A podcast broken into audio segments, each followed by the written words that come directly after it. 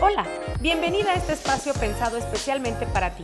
Yo soy la doctora Janet Jennings Aguilar, ginecobstetra, acompañando a la mujer en todas sus etapas de la vida. Hola, ¿qué tal? ¿Cómo están? Me da mucho gusto compartir con ustedes este espacio nuevamente.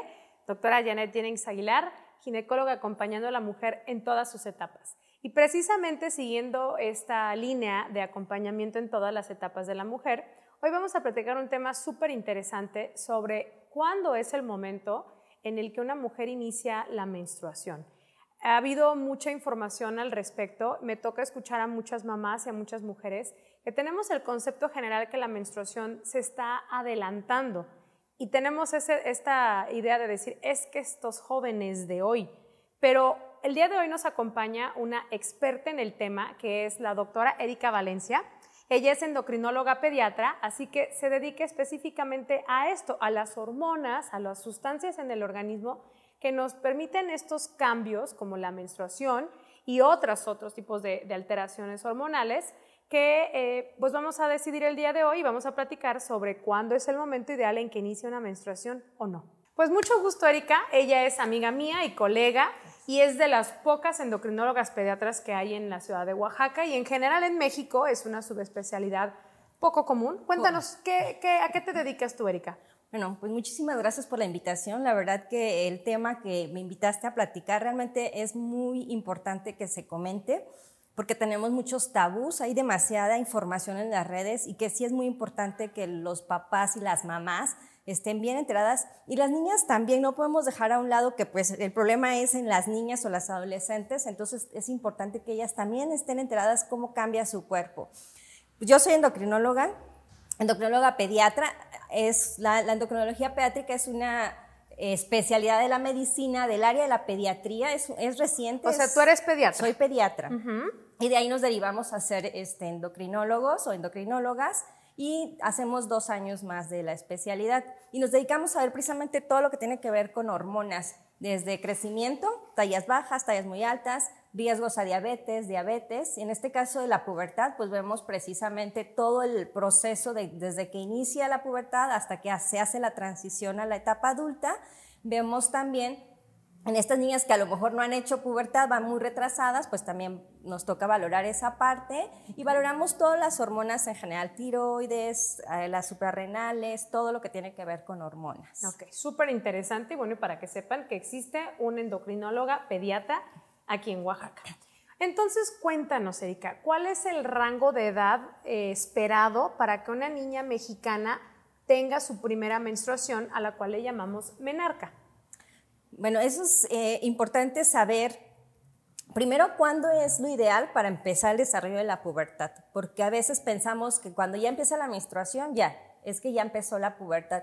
Y las mamás dejan pasar mucho tiempo este, sin acudir a una consulta general con su pediatra o en este caso con la especialista para valorar el desarrollo. Es muy importante que en cuanto las niñas empiecen con un cambio, la mamá la lleve a valorar con su pediatra o con el endocrinólogo. ¿Y de qué cambios hablamos? ¿Qué es lo que hay que buscar? Vamos a buscar la presencia del botón mamario, que ya empiece a sentir la mamá una bolita atrás del, del pezoncito, o bien la presencia de vello púbico. Va como por orden, lo primero que notamos es precisamente el botón mamario, luego notamos la presencia del vello púbico y al final viene la menstruación. Entonces, si nos vamos por edades, lo ideal es que sea a partir de los 10 años el botón mamario. Más o menos de seis meses a un año vendría la presencia del vello púbico y dos años después del botón mamario vendría la menstruación. Entonces estamos hablando que la menstruación tendría que estar llegando en un promedio en, población mexicana, de acuerdo a los estudios que se han hecho, alrededor de los 11 años y medio hasta los 12 años y medio sería el tiempo ideal para menstruar. Eso sí. Esa pregunta está clarísimamente bien respondida. Me encantó que nos comentas que la menstruación es como la cúspide de los cambios que han venido atrás, que han venido sucediendo para que culmine con una nueva etapa de la vida que ya es el inicio de la menstruación. Ahora, ¿qué de cierto hay que están iniciando las niñas antes? Porque lo platicamos entre nosotras, ¿no? Ay, fíjate que mi sobrina tiene 10 y empezó, ¿eh? Y casi, casi decimos, es que estos niños de hoy van bien avanzados, pero bueno, no es algo que, las niñas estén buscando o que o por ver las redes sociales se, se acelere. Entonces, ¿esto es real o es solamente un mito? Realmente esto pasó y, yo creo que a la mayoría de los que, que, estamos en la consulta nos tocó ver, fue en la pandemia. O sea, no, esto no venía siendo así. Todo venía como siendo en orden, pero la pandemia nos generó un incremento de pubertades muy tempranas. Estamos hablando que lo ideal es a los 10 años la presencia del botón mamario, pero tenemos un rango mínimo que podríamos considerarlo normal entre los 8 y los 10. Entonces nuestras niñas están teniendo desarrollos a partir de los 8 años. Y si decimos que después de dos, de dos años del a los 10 están menstruando. viene la menstruación, están menstruando exactamente a, las, a los 10. Pero esto sucedió ahora en la pandemia y no es solo México. Esto es un fenómeno internacional que de verdad hay una serie ya de, de, investigaciones al respecto porque se vino un detonante. De hecho, aparte en la pandemia nos quedamos sin tratamientos. Uno, porque no había la facilidad de, medicamento, por, precisamente por toda la cuestión de, de, la logística de, los traslados, pero sobre todo porque en todo el mundo hubieron muchos casos de pubertades muy tempranas, pero nos, tenemos pubertades tempranas que pueden seguir su evolución normal y no pasar nada, pero pubertades muy tempranas que las niñas a los nueve años ya están menstruando y obviamente son niñas que hay que darles tratamiento. Y eso vimos muchísimos, muchísimos casos y eso fue a nivel mundial. Entonces hubo escasez de tratamientos precisamente porque se detonó muchísimo. Ahora que ya ha pasado todo el boom de la pandemia, que ya todo se está normalizando, la verdad es que también se ve el descenso de cómo las niñas llegan a la consulta. Podría ser que a lo mejor hay más sedentarismo, la alimentación cambió. Eh, ¿A qué se le puede atribuir que haya habido este cambio? Se le atribuye, uno, al sedentarismo, el que el haber tenido mayor ganancia de grasa corporal haya favorecido el inicio de la pubertad muy temprano. Dos, nuestros niños estuvieron horas pegados a las pantallas entonces, la luz que emiten las pantallas se piensa que también pudo haber sido un factor para estimular de más temprano el desarrollo de la pubertad. Definitivamente para todos fue muy sorprendente. Entonces, sí hubieron muchos factores. Obviamente la alimentación, nuestros niños comieron muy mal, todo era por, por este, pues se nos facilitó toda la comida rápida, ¿no? Porque ya nos la llevaban hasta la puerta de la casa. Entonces, realmente son los factores que han favorecido que se haya presentado de manera más temprana la pubertad en las niñas, ¿eh? pero en los niños no. hay ningún cambio. En los niños todo el proceso ha sido normal. Qué curioso, qué curioso. Y bueno, de nuevo nos toca acompañar a las mujeres en esta etapa de crecimiento. Así es. Entonces, eh, recapitulando, lo ideal es que el botón mamario, 8 años, inicia la menstruación a los 10, más o menos, bueno, perdón, a los, a los 12 años empezando la menstruación, pero sí nos toca y sí me toca ver a muchas niñas que antes de los 11, o sea, 10, 9, empiezan a menstruar. Entonces, eh, ¿esto es malo o, es necesario alguna intervención o cómo la mamá puede saber si es necesario intervenir o dejarlo? Definitivamente, toda niña, así como llevamos de bebés el control del niño sano, en la adolescencia, entrando en la pubertad, es importante que la niña sea revisada, independientemente que la mamá no lo vea normal o lo vea anormal, ¿no? O sea, definitivamente es importante que la valoren, porque valoramos crecimiento, ganancia de peso, características de la pubertad. Ahora, si menstruó a los nueve años, no lo podemos decir ahí es malo, o sea, son definiciones que no podemos claro, encajarlas. Eso, eso me encanta que lo comentes porque al final de cuentas ponerle adjetivos a esto nos pone eh, como, como alguien que está juzgando, ¿no? Nos pone como jueces y el médico no es un juez, es alguien que está acompañando y que está eh, asesorando hacia la mejoría de, más estamos hablando de una niña. Entonces me encanta que nos digas que no es que sea algo malo y te agradezco la corrección de la pregunta.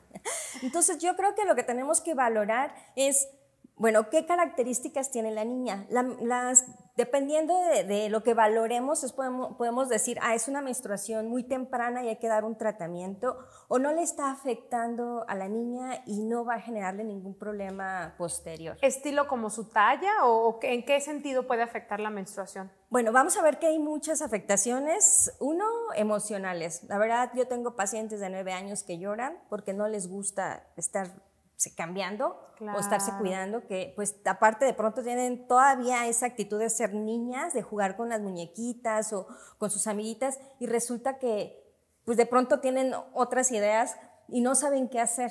Los cambios emocionales que les genera la pubertad llegan a ser muy importantes y definitivamente pues no les agrada, ¿no? Lloran, llegan llorando a la consulta. Entonces, eso es algo para mí muy impactante porque digo, tienen nueve años, ¿no? Y algo social, ¿no? Porque, este, digo, como adultas, la menstruación no es un tema del que hasta para ir a comprar a la tienda unas toallas es así, ¿tienes unas toallas? Ahora imagínate una niña de nueve años que te da pena muchas cosas, pues más decir que estás menstruando, ¿no? Y a la, a la maestra, ¿no? Oiga, maestra, ¿me da chance de ir a cambiarme mi toalla? ¿Qué? ni para ir al baño me piden permiso, ¿no?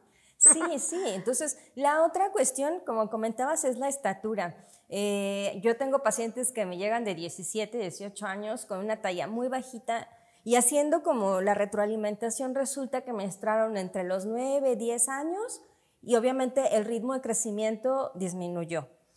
Algo que quiero ahí como hacer entre paréntesis es que con la menstruación no dejan de crecer sigue el crecimiento, porque tenemos el tabú de decir, ah, ya menstruó, ya no va a crecer. Ya se quedó chiquita. No, sí, hay un periodo de crecimiento todavía hasta de tres años más, pero ya es mucho más lento. Más o menos se dice que lo que crecen eh, después de la menstruación son alrededor aproximadamente 7 centímetros, pero en un periodo de 3 a 4 años. O sea, el ritmo de crecimiento con el que venían Bajo. Bajo muchísimo.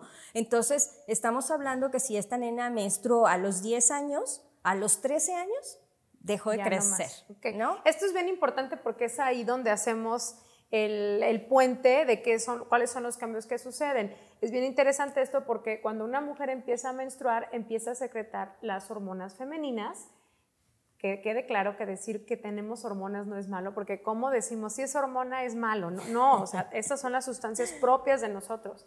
Los estrógenos hacen que los huesitos de los seres humanos vayan teniendo características más maduras, se vayan osificando y entonces ya no se permite ese alargamiento que tienen los niños de los huesos. Entonces, decir menstruación igual a parar de crecer, nos está explicando Erika que no, disminuye la tasa de crecimiento, pero hasta tres años más y no más. Y ya no. Entonces, esa es otra de las afectaciones, el de menstruar temprano. Obviamente tenemos nenas que no les afecta, ¿no? Pero hay nenas que sí, definitivamente se nos quedan muy chiquitas. Para eso hacemos una valoración integral y bueno, nos apoyamos de algunos estudios para poder hacer eh, más o menos un pronóstico de estatura final.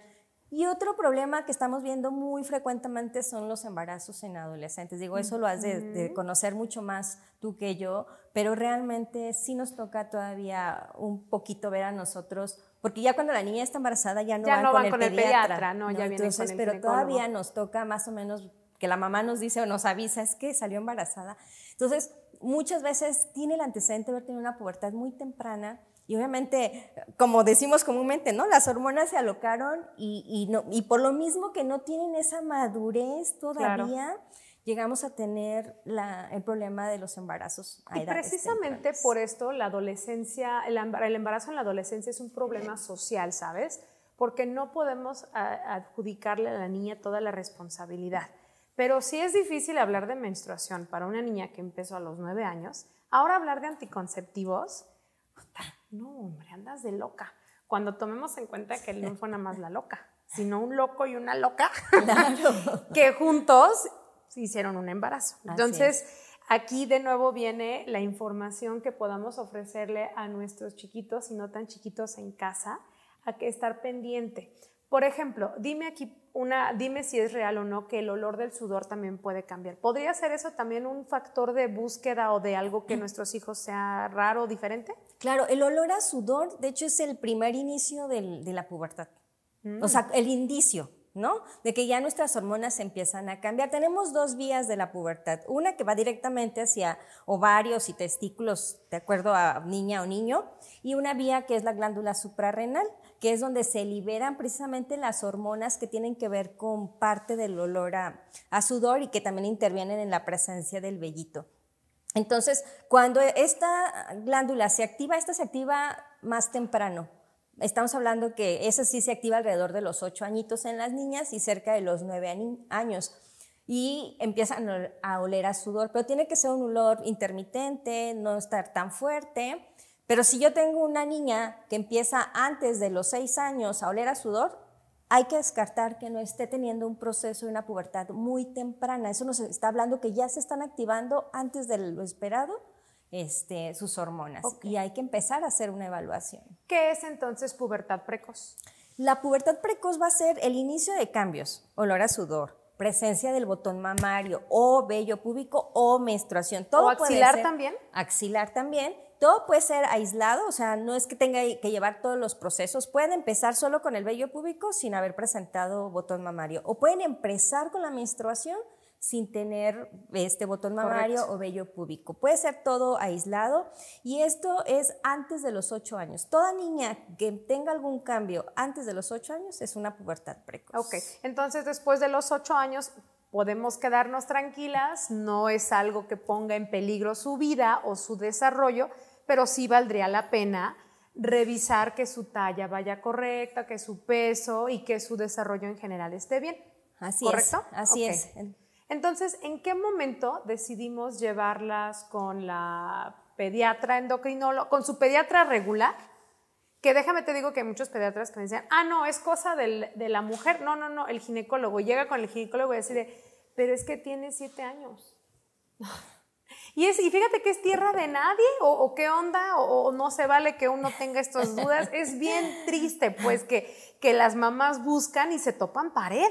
Claro, idealmente, bueno, nosotros en, en, México hay pocos pediatras que tienen la especialidad de la adolescencia. Tenemos una especialidad aparte que es el médico del adolescente. En teoría ese sería el apoyo, pero como no lo hay en en, todo, en muchos estados. hay pocos endocrinólogos pediatras, habiendo un montón de diabetes en este país. Entonces, el que sigue en, el, en, la atención sí tendría que ser el endocrinólogo pediatra. O sea, en el momento que el pediatra detecta y se considera que él no puede darle el seguimiento, pues es que tiene que enviarlo con el endocrinólogo pediatra. Ok, entonces a ti, para ti es una referencia cuando ya tenemos alguna sospecha de que el desarrollo de este, este pequeñita no va adecuadamente o de los niños también. Así es, sí. perfecto. Ahora, eh, ¿se puede detener una, un proceso de adolescencia, un proceso de pubertad eh, o acelerar? Sí, ambas cosas se pueden hacer. Habitualmente no, es muy raro que llegue alguien a, que te digan, oye, quiero ir como muy rápido, o sea, eso pues se puede acelerar, pero no lo hacemos, ¿no? De manera habitual. Siempre es más la detención. Sobre todo si es una pubertad precoz, hay que detener los cambios. Si es una pubertad temprana, que hablábamos que entre los 8 y los 10 años, va a depender de las características de la paciente, de la afectación emocional, de la afectación en su talla final para poder tomar la decisión de detener este, el proceso de la pubertad. Pero sí, si se requiere, hay que hacerlo. Ok, y hablando del otro lado, ¿hasta qué edad podemos esperar la menstruación en una mujer? Hasta los 13, 14 años máximo pudiéramos esperar la, menstruación. Llegó a los 14 años, la verdad es que vale la pena tamizarla, ver cómo está. Si todo no está, eh, está en orden, hay que darle un chance hasta máximo los 15. Una niña que después de los 15 es necesario inducir el desarrollo. Fíjate, qué interesante, porque he escuchado un montón de comentarios donde, no, yo empecé después de mis 15 años. Y pues ahora platicando contigo, señor, usted tuvo una pubertad tardía. Así ¿no? es. no era normal, la fiesta no fue para invitar la menstruación, ¿no?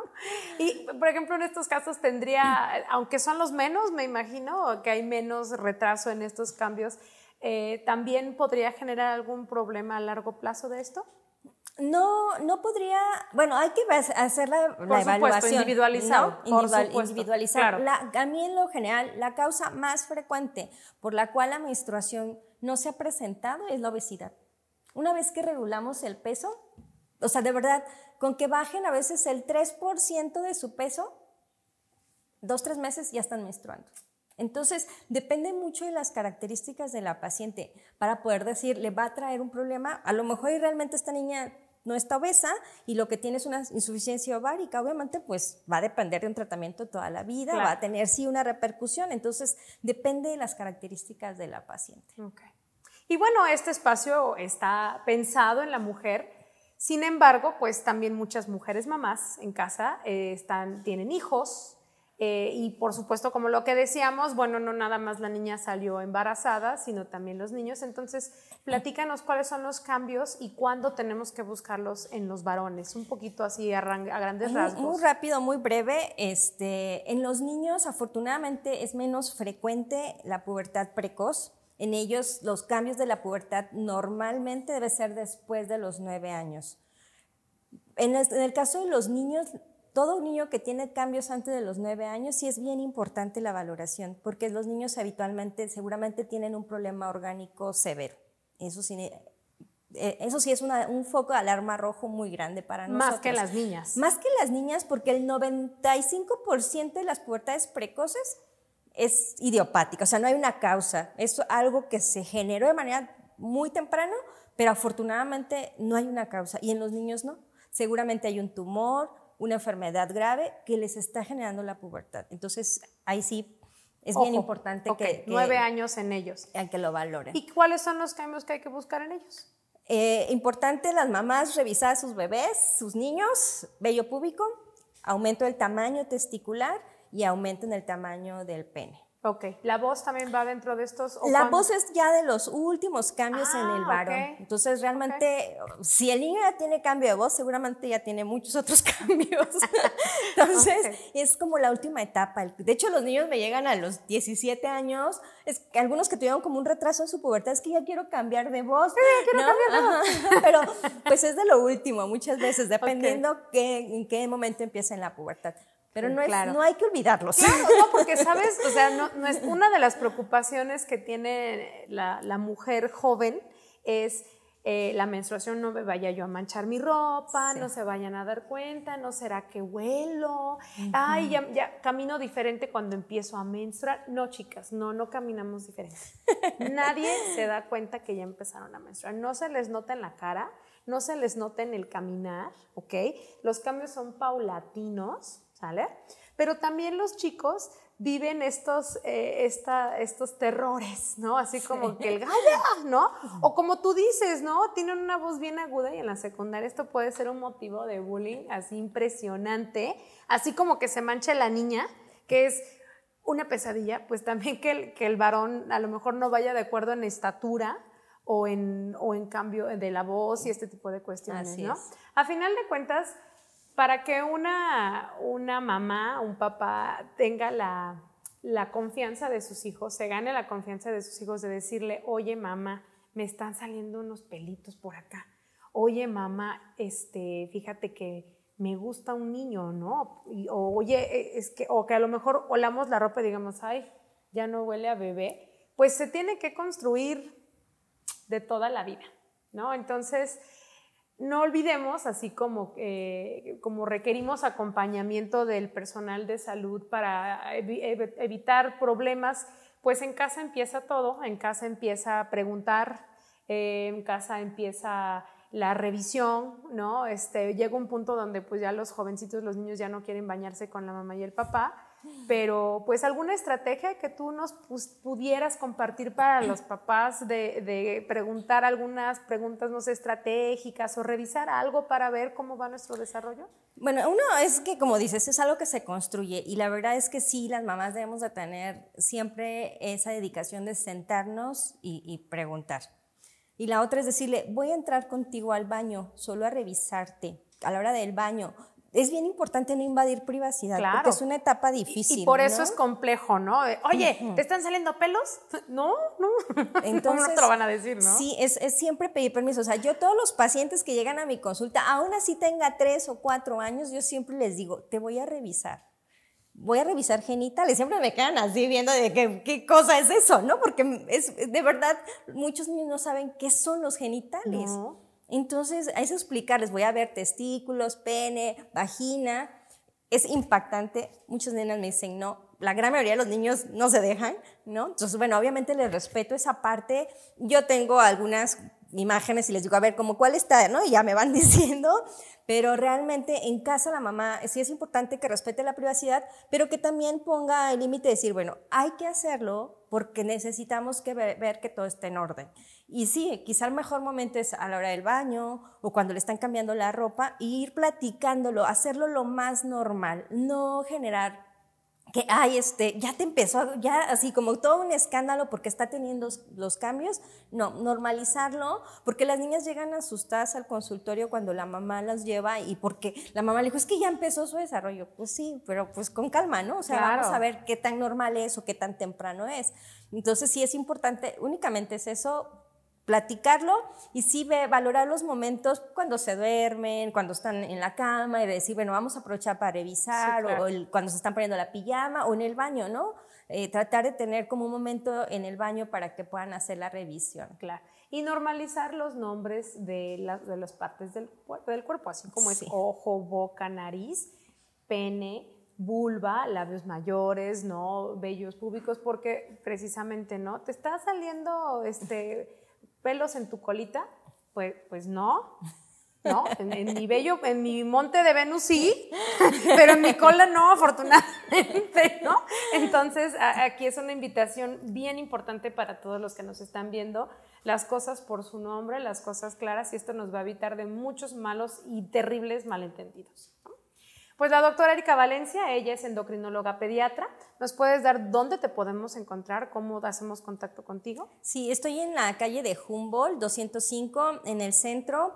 El teléfono para citas es 951-3086-646. Perfecto. Endocrinóloga pediatra, experta en el desarrollo y crecimiento de los niños. Así que ya saben, si tienen un varón en casa de menos de nueve años que tenga algún cambio sugestivo de un desarrollo que no sea como niños, el, la voz eh, diferente, los testículos creciendo, los el pene, pues entonces acudir con la doctora. Y en las niñas, pues como nos platicaba y recapitulando, antes de los 10 años, pues no es algo esperado que la menstruación venga.